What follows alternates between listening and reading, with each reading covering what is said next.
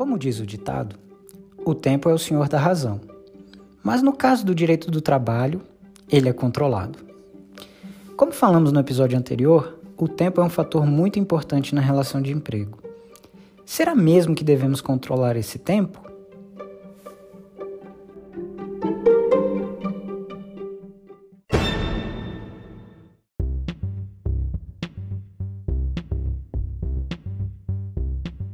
Olá, eu sou Mário Thiago. Hoje é dia 26 de maio de 2021 e nesse episódio do podcast Cotidiano Legal vou continuar a falar sobre a jornada de trabalho, mais especificamente sobre o controle da jornada e se tal requisito é ou não obrigatório no contrato de trabalho. Retomando o assunto jornada, o que vocês acham? Precisamos controlar ou não a jornada do empregado? De certo modo, sempre devemos ao menos ter em mente o tempo em que o empregado está dispondo de sua mão de obra. A jornada do empregado deve constar do contrato de trabalho e do registro do trabalhador.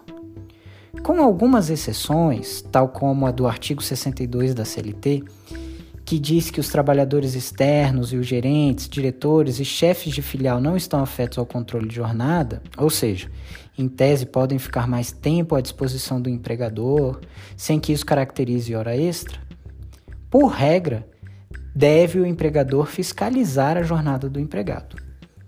A obrigatoriedade do registro do ponto é diferente da fiscalização do horário. O registro é uma forma de controle, mas nada impede que o gestor possa controlar de outras maneiras a jornada do empregado. Mas vamos falar da anotação do ponto: meio eletrônico ou manual. Fato é que a CLT assim dispõe em seu artigo 74. Artigo 74. O horário de trabalho será anotado em registro de empregados. Parágrafo 2. Para os estabelecimentos com mais de 20 trabalhadores, será obrigatória a anotação da hora de entrada e de saída em registro manual, mecânico ou eletrônico, conforme instruções expedidas pela Secretaria Especial de Previdência e Trabalho do Ministério da Economia, permitida a pré-assinalação do período de repouso.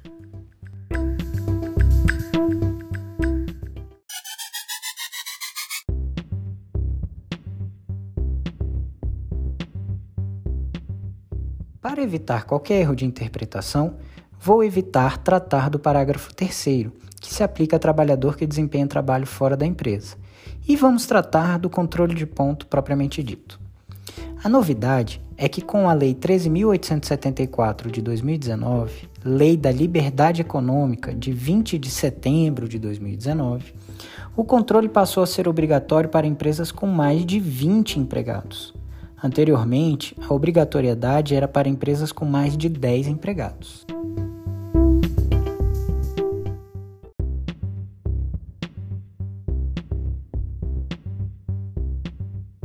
Mas afinal, qual a importância da anotação do ponto?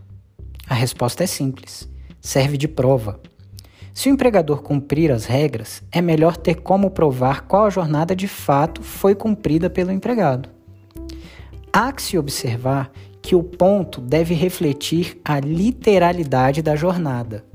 Aquele chamado ponto britânico, exemplo, 8 às 12, 14 às 18, 8 às 12, 14 às 18, revela uma jornada quase impossível de ser cumprida, posto que ninguém consegue ser tão exato todos os dias, e por isso é rejeitado como prova perante os tribunais por força do inciso 3 da súmula 338 do TST. Súmula 338, inciso 3. Os cartões de ponto que demonstram horários de entrada e saída uniformes são inválidos como meio de prova, invertendo-se o ônus da prova relativo às horas extras, que passa a ser do empregador, prevalecendo a jornada da inicial se dele não se desincumbir.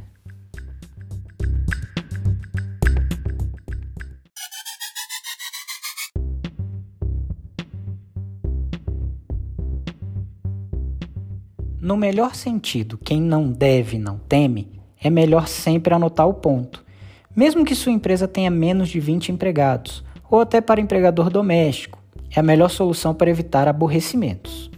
Se o ponto for eletrônico, é preciso que o empregado tenha acesso ao relatório mensal, de modo que possa conferir se reflete a verdade da jornada cumprida, devendo dar seu atesto através de sua assinatura. Algumas convenções coletivas podem alterar a forma de controle da jornada. Mas, vou repetir, mesmo que não seja obrigatório, faça o controle. Então, determinem que o ponto deve ser anotado no início da prestação de serviço. Vocês se lembram que agora vale o tempo efetivamente trabalhado que tratei no episódio 6, né? Deve ser anotada a saída e retorno do intervalo, se for o caso, e o final do dia. Obrigado por ouvirem até aqui. Se tiverem alguma dúvida ou quiserem sugerir algum tema, podem escrever para este autor através da plataforma de podcast ou para o e-mail mariotiago.th@gsradvogados.com. Um forte abraço e até o próximo episódio de Cotidiano Legal.